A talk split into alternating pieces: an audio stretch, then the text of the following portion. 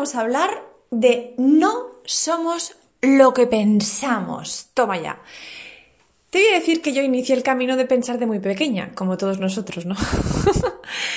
en especial mirando al cielo y cuestionándome la mortalidad. Toma ya. Yo tenía mis propias certezas, se me daba bien elucubrar y me sentía conectada con la inmensidad. Pero, como la mayoría de los infantes, pensé que lo mejor era preguntarle a los mayores y ahí se torció el asunto.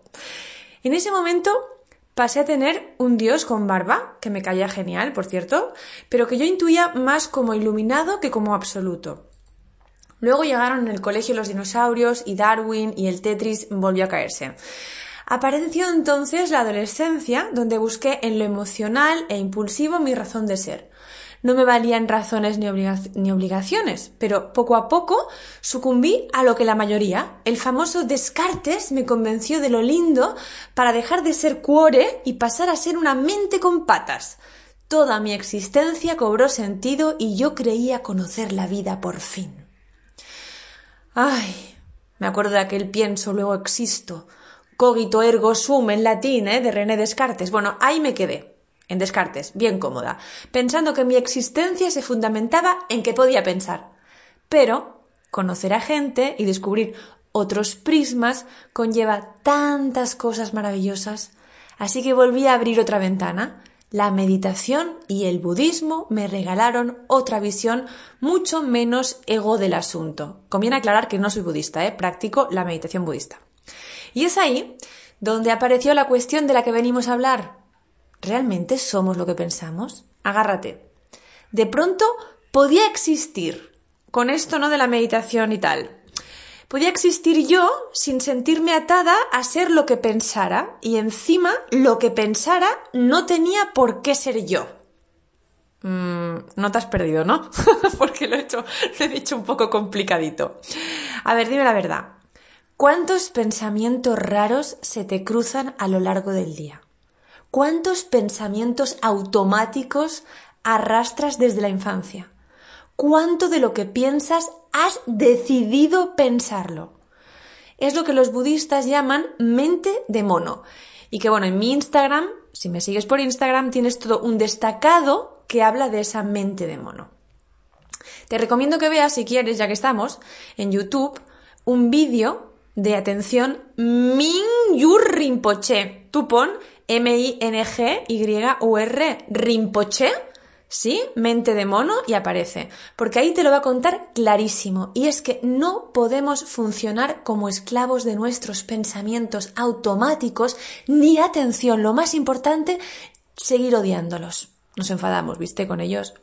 No podemos seguir teniendo esas emociones perturbadoras porque nos hacemos daño, mucho daño. ¿Qué tal? ¿Qué te parece? Si empezamos a entrenar a este mono que llevamos dentro.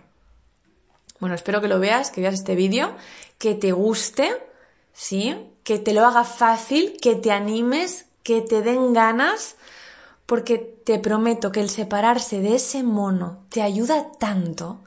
Dejas de ser un juez con patas, para empezar, dejas de sentirte tan víctima o tan verdugo del mundo, para continuar, dejas que la vida te ofrezca y tú te fíes de ella para vivir, bueno, no todo el rato, pero se consigue bastante. Y si eres seguidor habitual de, bueno, de, mis redes, sobre todo de, la, de la Choco News, la newsletter que te mando, o, o de Instagram, te estarás preguntando quizás si esto realmente tiene mucho que ver con mi tema central que siempre hablo, con la autoestima. Pues te cuento que es la base. La calma es la tierra fértil de una buena valoración de uno mismo. Sin aguas calmadas no puedes mirar fondos de lagos. Sin estar en estado de confianza y entrega, no hay tutía para que realmente te des el valor que tienes.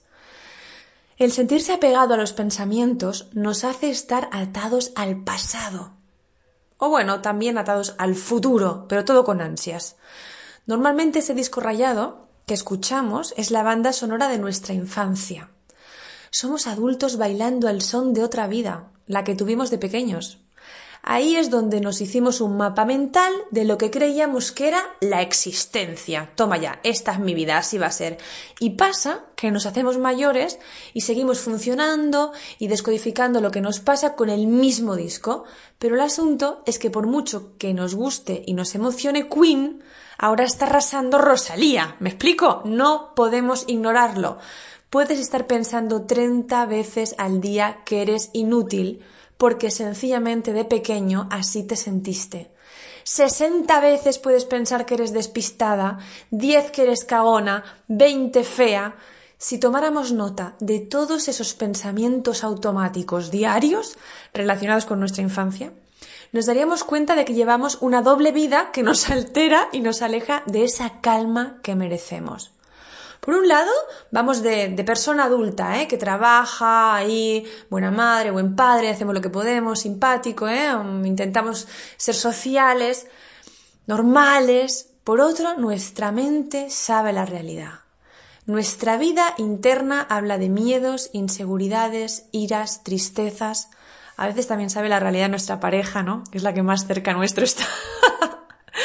y eso es lo que le vamos contando al cuerpo también a nuestro estómago, a nuestros músculos, a nuestros huesos.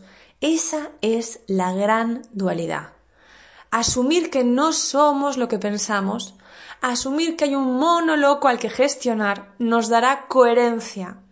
Seremos uno. Y es que esos pensamientos recurrentes y negativos se convierten en emociones, en sentimientos, y aparece ese imaginario lleno de ansiedad. Las emociones perturbadoras no son abstractas ni se quedan en tener mala cara o enfado, se transforman en cortisol, en estrés que te hace bajar las defensas, poner el cuerpo duro, en alerta. Vives en un estado de defensa porque día tras día llenas la cabeza de un run run loquito que no te apoya en nada, que no nos apoya en nada. Eso es querernos. No podemos exigir que los demás nos quieran, que nos traten y nos hablen bien si nosotros no estamos haciendo lo mismo con nosotros mismos. Si realmente queremos ser responsables de nuestra vida exterior, debemos admitir nuestra vida interior con forma de mono. Ojalá nos animemos a revisarla de verdad, a escucharla y a cuestionar todo lo que nos dice esa vocecita. Te animo a empezar o a seguir viviendo más consciente de esta dualidad interna, porque el mono no se va, ¿eh? Al mono hay que saberlo usar, entretener. Al mono lo tenemos todos, no a la inversa. Y que todo ello nos haga sentir diferentes, mejores, que poco a poco seamos esa versión con la que soñamos, esa manera de vivir que nos haga vivir mejor. No te hablo de cosas fáciles, pero te prometo que te hablo de cosas apasionantes. Estoy segura de que no somos lo que pensamos cuando el que habla es ese gorila interno.